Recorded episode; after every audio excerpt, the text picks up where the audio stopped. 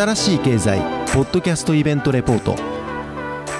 この番組ではブロックチェーンや暗号資産など Web3 領域の専門メディア新しい経済が取材したイベントの音声をお届けします。今回は2022年8月29日に開催されたアスターウィークのアスターと暗号資産取引所の中のトークセッション Web3 と暗号資産の未来の音声をお届けします。登壇者はビットバンク事業開発部部長桑原敦氏ビットフライヤー新規事業開発部部長金光みどり氏コインチェック共同創業者大塚祐介氏コインベースジャパンヘッドオブマーケティングビジネスストラテジーヘガン・キム氏アスターネットワークファウンダー渡辺壮太氏の5名です。なおこの番組は一般的な情報の提供のみを目的として配信しているものでありいかなる暗号資産有価証券等その他のデジタルアセットの取得を勧誘するものではありません。また当社及び出演者による投資助言を目的としたものではありません。暗号資産投資その他投資にはリスクが伴います。投資を行う際はリスクを了承の上ご自身の判断で行っていただくようお願い申し上げます。やっていきたいなというふうに思います。よろしくお願いします。はい。で大体今から45分くらいなんですけれども、えっと、まずあの皆さん誰ですかっていうところとあのもうもちろん多分知らない人いないと思うんですけどあの一応会社の説明をしていただけると嬉しいなと思います。じゃあ大塚さんからいいですか？い。いです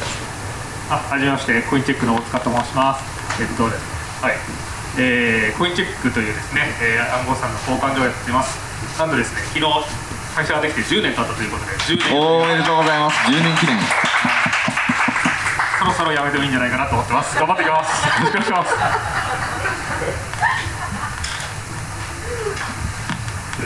あお願いします。僕あいいですか？はい、えーっとビットバンクの桑原と申します。えーっとビットバンクは大体34年ぐらいですかねえーっと働いてましてえーまあ、新規事業であるとかアライアンスであるとか、まあ、そのあたり担当させていただいておりますで、えーっとまあ、そうですね。今日あの渋谷会場っていうところだったかなとは思ってはいるんですけれどもだからすごいあの冬のマーケット仕様かなとも思いつつ、まあ、ただ耐える時は耐えるみたいなことがクリプト重要かなとも思っているのでだからこういう環境すごいいいなって思っております。はい本日お願いします。よろしくお願いします。金光さんお願いします。あビットフライヤーの金光と申します、えー、とビットフライヤーは2014年からあるもうコインチェックと並ぶ老舗の取引所でして一応日本とアメリカとヨーロッパに拠点を持ってやっております。私は2016年からビットフライヤーにおりまして今新規事業開発とかをやっています。よろしくお願いします。よろしくお願いします。あキムさんお願いします。あえっと、コインベースのキムと申します、えっと、コインベースジャパンの、えっと、マーケティングだったりとか、まあ、ビジネス戦略を統括しているものです、えーコインベース自体は、えっと、日本では新参者であんまり多分知ってる人いないかもしれない。あ今日のメンバーで知ってるかもしれないですけど あのグローバルではなかなか大きい企業で取引所をさせていただいてます。よろしくお願いしますはい、えっと、事前に僕の方からあの皆さんに質問を一応シェアさせていただいたんですけど、まあ、いつも通りすごい脱線するんですけど あの今日はあのベアマーケットっていうのがすごい何回か出てきてるんですけど、まあ、それこそ大塚さんも10年とかですよね。だからもうベアマーケットはもう誰よりも経験してきてますよね。なんかこういう時のこうベアマーケットのこうマインドセットだったりとか乗り越え方みたいなのちょっと教えてもらってもいいですか？いやもうベアマーケット大好物ですからやっていきますけど。まあ基本的にはあのこれ、まあ、クリプト関係ないですけどもスタートアップっていうのはあのなんですか出費を抑えて売り上げ上げていくってことさえすればいいと思ってるのでただどうしてもこうクリプトって相場にこう依存してしまうところがありますんでえっとなんていう価格上がった時とか儲かってる時ってみんなが浮かれてしまうんですけどもまあそうならそういう時もまあ、常に、えー、と足元を固めつつやることがすごい重要かなと思ってたりするんでいやベアマーケットに入る前、まあ、今年で言うとちょっと前とか結構ねあの全体価格とか上がっててみんなもわっしゃいみたいな感じになってましたが、まあ、そういう時も粛々とやるっていうことは結構重要かなと思いますし、えー結構社内でですねあそういう時ほど調子に乗らないっていうことをずっと言ってたのかなと思いまして今みたいなこそこそむしろこうこういうイベントやってなんかみんなでなんですかね。みんなで結構盛り上がってくってことが結構重要だったりするんでよくこういうビアマーケットになると加納さんとよかって頑張りましょうっていうことをよく言ってるという感じであります、ね、えそれこそあのビットフライヤーさんもすごい長いと思うんですけれどもなんかそこから学ばれたインサイトとか、あのーこうやって乗り越えていけばいいんだよみたいなのってあります？そうですね。やっぱり PL とかを見てるとあのあの盛り上がった時の PL って何だったんだろうみたいな 気持ちにすごいなるんですけどあでもやっぱりあの、ね、私たち大塚さんと2019年の年末ぐらいにすごいもう冬の中の冬ですよ。厳冬みたいな時に一緒に焼き鳥を食べて辛いねっていう話をしてたことがあるんですけど、まあ、そういう感じで慰めながらもでもやっぱりそういう時って仕込んでる人はすごい仕込んでるんですよね。あのまあ、リハイがこう2020年の夏にバーッと出てきた時とかもそうですし、まあ、NFT とかもそうですけどこういう時に仕込んでる人がなんかちょっと面白いなみたいなのでバーッと出てくるのが次のわーってくる時なんでだからここですごいちゃんとやれるかがすごい大事ですね。まあ PL 見ると辛いんですけどそこはまあしょうがないんで。しょうがないんでというあれですけれどもやれることはやった上で、まあ、すごいなんか多分いろんな目が出てきてる時だと思うので、まあ、それを楽しみにこれを探すのが大事かなと思います。いや僕も結構そのアバランチェとかソラナの early early days を僕も覚えててで彼ら砂漠って言われてたんですよ。何もなさすぎて。このベアマーケットの時に。でもそこで粛々とちゃんと技術やってたから去年とかこうグイッていくわけですよね。でそれが多分今に当たるんでちゃんと粛々と技術をやるっていうのと、まあ、 business development やるっていうのが、まあ、次多分来年とか来ると思うんですよね。あの、まあ、今やり方はマシになると思っててえっと、その時にこう勝つプレイヤーになれるんじゃないかなっていうふうに思います。逆にあのキムさんにお聞きしたいんですけど、はい。その日本と海外っていった点でこう今のマーケットに対する考え方とかなんか違いとかってあるんですか？あベアマーケットに対するこのなんでしょう反応の仕方みたいなのあるんですか？え個人的には僕まあ日本そんな冬になってないんじゃないか秋くらいかなって思っててなんかもう海外ってクリプト死んだってよく。もうなんかいや本当にもうなんかこれ4回目くらいなんですけどもう本当に死んだ死んだって言われててでだから、まあ、日本はそんなにまだ死んだって言われてないしあの岸田さんも Web3 とかって言ってるしいや全然まだいいんじゃないっていうのはあります。でなその辺の温度感はあのすごい違ってるかなと思ってます。ただまあやることとしてはあのそのうちのなんかブライアン・アームストロングっていうのが社社長でいてあのその人がよく言うのがあの、まあ、今さっき大塚さん話した通りもうなんかベア彼とかもそうなんですけど当初のやっぱ人たちはもうベア市場大好物っていうかもう大好きでしょうがなくてやっと来たよみたいな。でじゃないとこのあのブル市場ってサーバーラックアップにするにもうその時に追いつかれていて あの機能開発なんて無理なんですよ。でなのでもう本当にその今今がチャンスだってやってあのようやく技術の方にあの回収があのし始めているので会社的には結構ほっこりしてるというかあの、まあ、もちろん市場厳しかったりとかうちもレイオフ発表したりとかいろいろあるんですけどあのフォーカス的には今の方が全然いいかなと思ってるので今から入られてる方々はもう今がチャンスと思ってからやっていただいた方がいいかなと思います。いいですね。それで言うと、あの、技術の開発っていった点で、えっと、ビットバンクさん結構そのライトニングネットワークとか、なんかいろいろ、こう、僕の中では技術すごい、こう、深掘ってらっしゃるエンジニアいっぱいいるなっていうイメージなんですけど、こう、やっぱりこう、ベアマーケットになると、そこの開発とかがはかどったりするもんなんですかっていうところと、今どういう開発をされてるんですかっていうところをちょっとあの、皆さんにお聞きさせてください。えそうですね、まああの多分そのマーケットの影響がある程度あるっていうのは、まあ、その相場ビジネスでもあるので、まあちょっと仕方ないところもあるのかなっていうところは正直あるかなと思っていまして、まあ、ただ、まあ、あのちょっと私というか、まあ、会社の紹介も遅れてしまったんですけれども、ビットバンク自体も2014年創業ですかね。えーっとさせていただいておりまして、まあ、当初から特にビットコイン中心とした、まあ、技術に、まあ、あのフォーカスして、えーっといろいろ、まあ、考えているような会社でもあるかなとは思ってはいますと。でそういった中で、まあ、あの中長期で、まあ、あのこのクリプトってあのもうそれこそビットコインのホワイトペーパーが出てからまだ10年ちょっとぐらいっていうような状況かなとも思っていまして、まああのまあ、あとはちょっと今日あのここ来る前に、まあ、ちょっとインターネットをブラウジングちょっとしてみたんですけれども、まあ、例えばなんか今あの国内での,、まあその暗号資産を持ってる人、まあ、あの口座数っていうのが大体600万口座ぐらいですかね。まああるっていうところで、まあ、その国内で、まあ、その人口で割ることの大体5%ぐらいですと。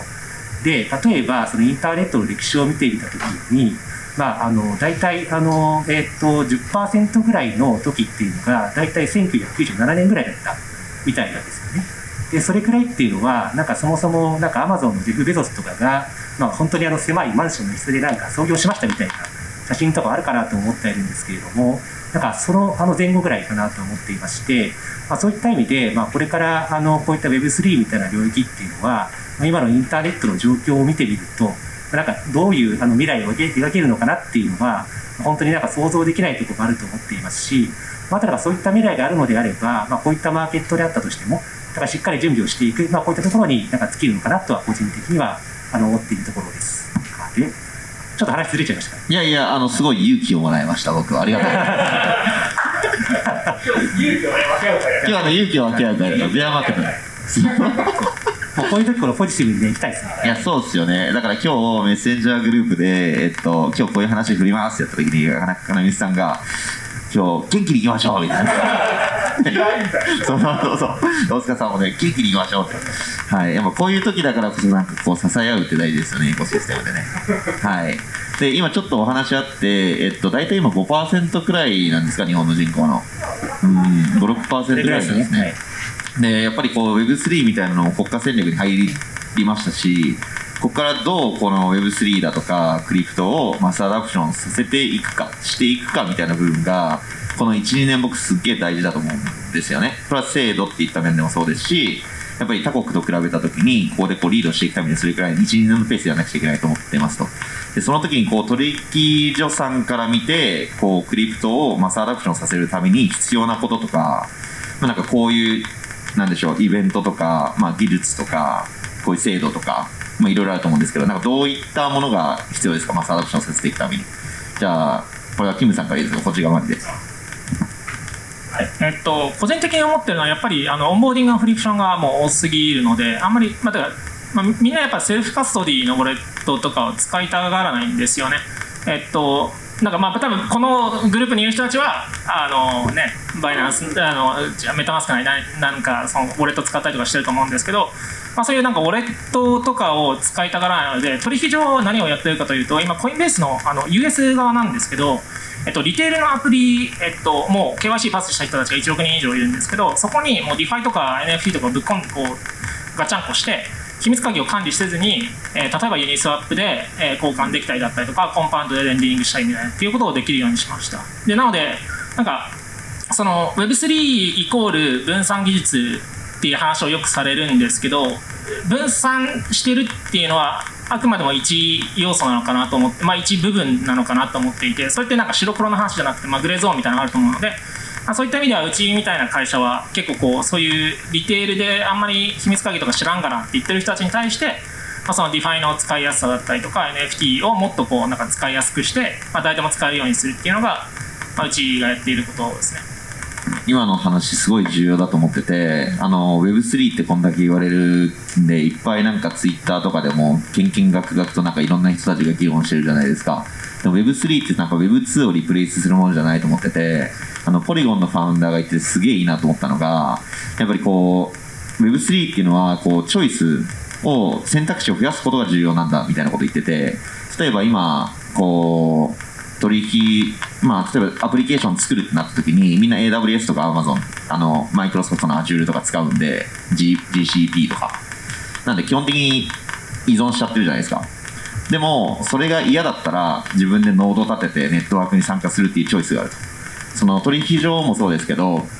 多くの人たちはこれ取引所に預けると。これって鍵は実際に取引所さんが持ってるじゃないですか。でもそれが嫌だったらあの自分でウォレット作れるんですよね。やっぱなんかそういう世界観になるんじゃないかなっていうところを改めて思いました。はい。船水さんはあのマスアダプションって言った時にどんなことが必要だと思いますか？そうですね。私あのゲ GameFi みたいなものはすごいあの一個鍵だなと思ってて今までやっぱ暗号資産って大塚さんかもあると思うんですけどお客さんがやっぱもうすげえ儲かるぜみたいなので入られてきてるのがすごい多かったんですけど GameFi とか NFT とかってそうじゃないそう。なんかやってて楽しい。 STEPN とか最たるものですけどなんかやってて楽しいとかコミュニティとつながれるとかこれ持ってると嬉しいみたいな。でそういう層にあのリーチでき始めているのかなというふうに思っていてアスターファームとかもすごいいい取り組みだと思って見てるんですよね。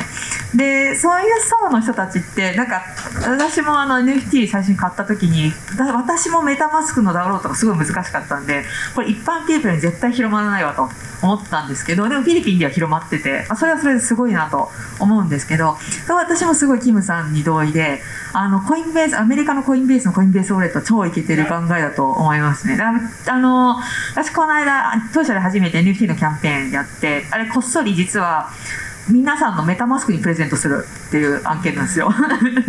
でも多分ほとんどの人はできないんですよね。だからそうなった時にやっぱりウォレットがキーなのかなというかカストディアルでそのダップスの世界につながるウォレットみたいなのは多分今いろんな人が考えてるしキーなのかなっていうふうに思います。ありがとうございます。それで言うと今こう暗号資産取引所でアカウント持ってるよって人どれくらいいますか？あもうほぼほぼ100%えメタマスクでメタマスクじゃなくてもいいんですけどあの self-custody な、えー、アカウント持ってるよって人どれくらいいますか？あ今日はリテラシーが高いですね。異常ですね。異常ですね。はい。ありがとうございます。桑原さんはいかがですか？ mass adoption って言った時にこう暗号資産取引所サイドができることとかやらなくちゃいけないそうですね、まあ、だからそれこそ、まああのまあ、マス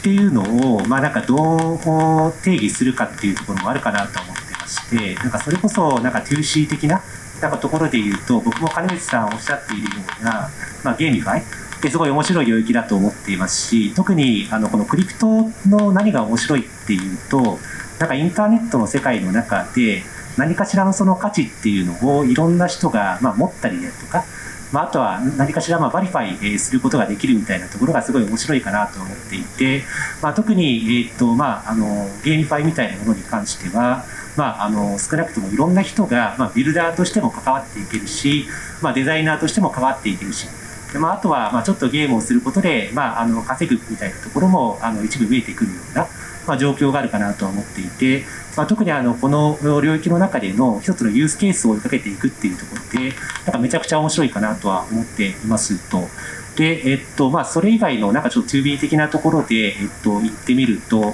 かそれこそなんかコインベースさんとか今日いらっしゃる中で、なんかあの、ちょっと僕らはあのこれから追いかけていかなくちゃいけないみたいなところかなと思ってはいるんですけれども、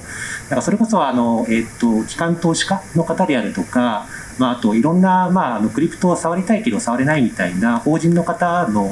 まあ、あのなんかニーズであるか課題感っていうのはあるかなと思っていましてだからそれこそ例えば普通の経理担当の方がこれからあの事業部の方に言われてメタマスク使いたいと思いますって言われたとしてどれくらいの方がメタマスクのことを分かっていてであるとか、まあ、あとはなんかそもそも監査の観点どういうふうなあの整理ができそうなのみたいなところってなかなかイメージがつかないところもあるかなとは思っていてですね。だからそういったところで、まあ、あの特にさ、2法人向けみたいなところで、まあ、例えばそのカストリーみたいなも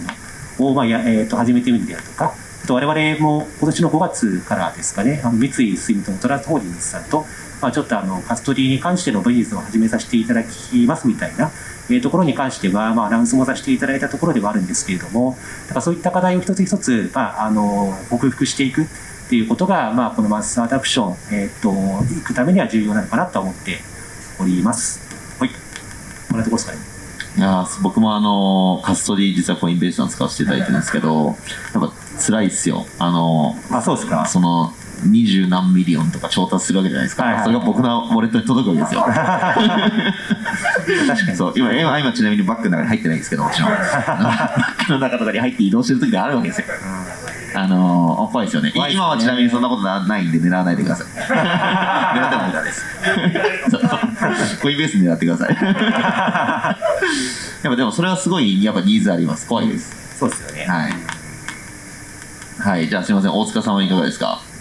まあ話されたことは基本皆さんが言ったことかなと思ってて私はもう 3, 3つの観点ってずっと思ってるんですけども、まあ、1つはやっぱり社会のルールである会計とか税務とかっていうところを変えていかなきゃいけないっていうのがありまして、まあ、これは特に私たち取引所が自粛制をやりながらちゃんとですね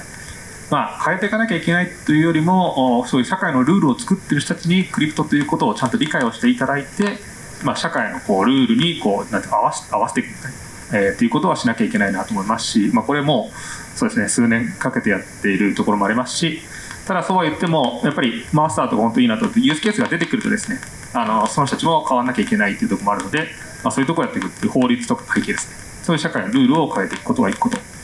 あともう1個はやっぱり先ほどのあのカストリーの話出てましたけど、まあ、Web3 って言って僕らみたいなこうな新しいもの好きな人は、まあ、このチェーンすげえなみたいな感じでチェーンがうんちゃらって言いますけどほとんどの人からしたらチェーンが何とか一切関係ないしよくわかんないことだと思うのでいかに多くの人が使ってる、まあ、ある意味分かりやすい Web2 のユーザーインターフェースのユーザーエクスペリエンスと同じ形で今の、Web3 の技術が、まあ、逆に Web3 っていう技術を気づかなくてもなんかその、まあ、Web3 の恩恵がですね享受できるような UX とか UI を提供していかなきゃいけないなと思ってまして、まあ、それも先ほどのねコインベースさんのウォレットやったりとかそういうのは僕らもやっていかなきゃいけないんじゃないかなとは思ってる UX の人あとはもしそんなことやらなくても圧倒するほどすごいアプリケーションが出てくるっていう形で、まあ、ステップンとかそうだと思うんですがそういうのを凌駕するほどのすごいアプリケーションが出てきたらあの多分そんな問題は全部吹き飛んでると思うので多分この3つの軸をですね多分やっていく必要が出てくるんじゃないかなと思うんで、まあ、どこから来るか分かんない独立事象だったりするんで、まあ、自分たちができるところ一個一個やっていくでそんな感じかなと思います。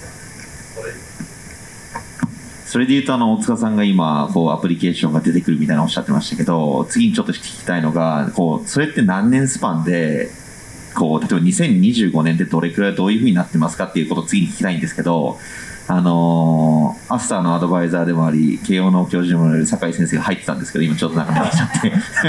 ちょっと抜けましたね。なんか手手挙げてたんで質問があるのかなと思ったんですけどまああのー、流します。はい、えっと、それで言うとこう2025年まあまあ、結構先なんですけどそれで言うとなんかどういうアプリケーションとかが出てその時の暗号資産取引所の役割とこう、まあ、マーケットのアプキラーアプリケーションとかそのランドスケープっていうのはなんかどうなってると思いますか？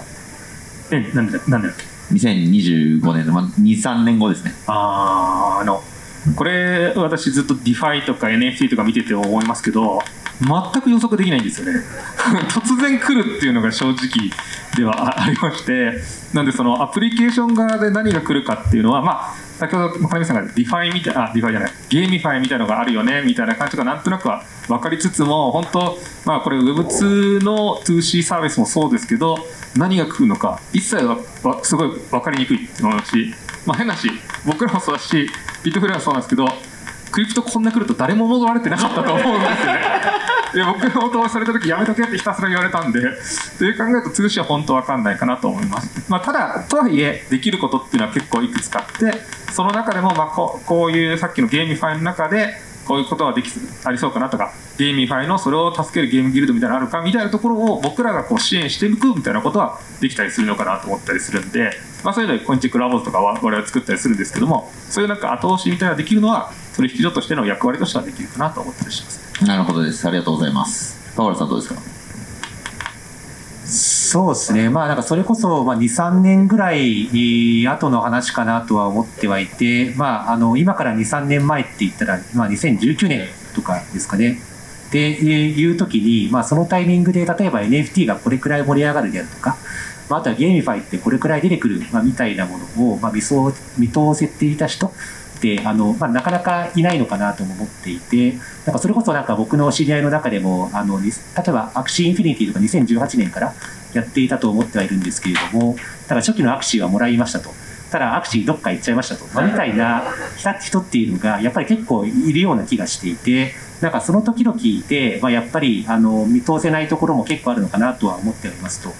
で多分あのなんだろうなあの世の中のあの先を見通すことができるのであればなんかそれこそあの、まあ、いろんなことができるかなとも思いつつ、まあ、ただいろんなことを見ていると例えばあの GameFi みたいなもので、えーと、成り立ちの前提って何があるんだっけって見てみると、まあ、例えば、まあ、 ReFi みたいなものが、ま、出てきたりであるとか、まあ、NFT みたいなものが出てくるみたいな今まであったものの掛け合わせみたいなところは、まあ、何かしらあるのかなと思っていてですねそういった意味で、まあ、今流行っているものからなんかどういったまあ掛け合わせをすれば、まあ、次のあのアプリケーションレイヤーを、えー、っと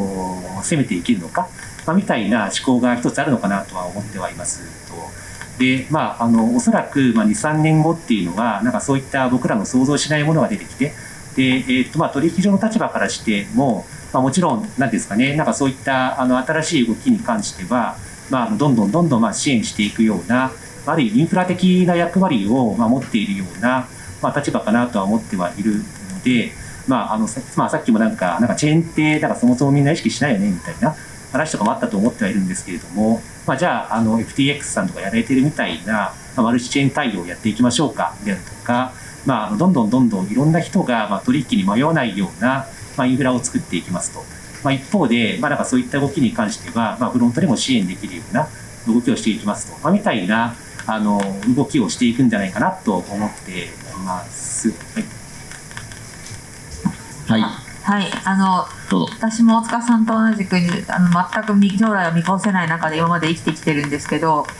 あの今最近私 GameFi の若者と話しまして GameFi は23年後結構来てるんじゃないかなと思ってます。なんかやっぱ Axie のそのトークンがその新しい NFT を生み出すためしか使えないという状況を STEPN があの解決してで STEPN と Axie の NFT にその供給が制限できないユーザー側にあるみたいなのを多分今改善しようとしているプロジェクトがいっぱいあってこういう感じで一個一個そのちょっとずつ改善しながらこう多分3年後ぐらいにはすごいワークするゲームが出てきてんじゃないかなみたいな期待を今すごいしています。で、まあ、いろんなその DAPS がどんどんどんどん発展して止められないと思うんですけど、まあ、取引所としてはすごいつまんない話なんですけど、やっぱ AML、CFT を守りきるフィアットゲートウェイみたいな役割がどうしても誰かがやんなきゃいけないんですよね。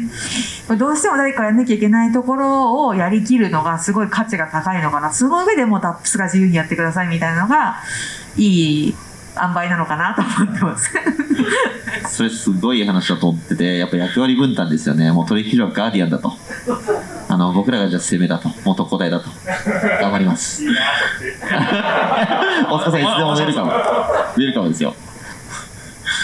えー、っと僕の方で思ったあの皆さんおっしゃった通り未来は予想できないので分かんないですけど、えっと、多分ちょっとあの喧嘩を売るわけじゃないですけど何が来ないかみたいなのはうっすら見えていて何が来るかは分かんないけど何が来ないかっていうのは個人的な考えとしては、えっと、Web2 のパクリをなんか Web2 でやってることを Web3 でやるっていうのは僕はちょっと筋が悪いと思ってます。で、えっと、Facebook を Web3 で作りましょう。YouTube を Web3 で作りましょう。いいんですけど作ってみてもらったら分かる通り Web2 には Web2 のいいところがありますし、まあ、さっきあのソータさん言ったみたいに別に Web3 は Web2 潰したくて作ってるわけじゃなくて独自の UX を作れればいいんですよね。でなので何か面白いことをやるときはなんかこれってなんで今までできなかったのかみたいなっていうところを一回ちゃんと考えて新しい、まあ、 GameFi とかも本当にそうですよね。でそこが面白いその分岐点になってくるのかなと思っていて、まあ、個人的にはやっぱりあのお二人おっしゃった通り GameFi とかそのもっと広範囲で言うとメタバースが面白いかなと思ってます。でテクノロジー自体がどんどんどんどんこれからマージしていくと思っていてクリプトだけじゃなくて AI だったりとか VR、AR、MR みたいなっていうところが、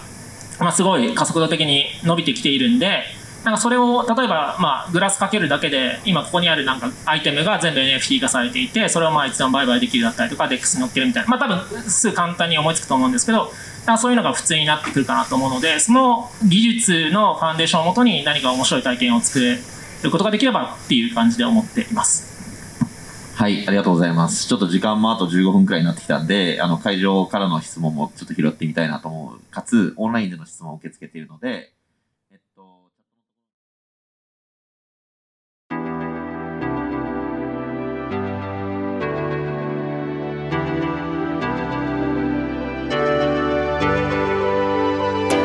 私たち新しい経済編集部ではこのようなイベントレポートのほかにブロックチェーン暗号資産に関するニュースを平日毎日ポッドキャストで配信しております。ぜひお聞きのポッドキャスト配信サービスで番組のフォローをお願いします。またウェブメディア新しい経済でもさまざまなテキストや動画のコンテンツがありますのでぜひ新しいひらがな経済漢字で検索してサイトもご覧いただければと思いますお聴きいただきましてありがとうございました。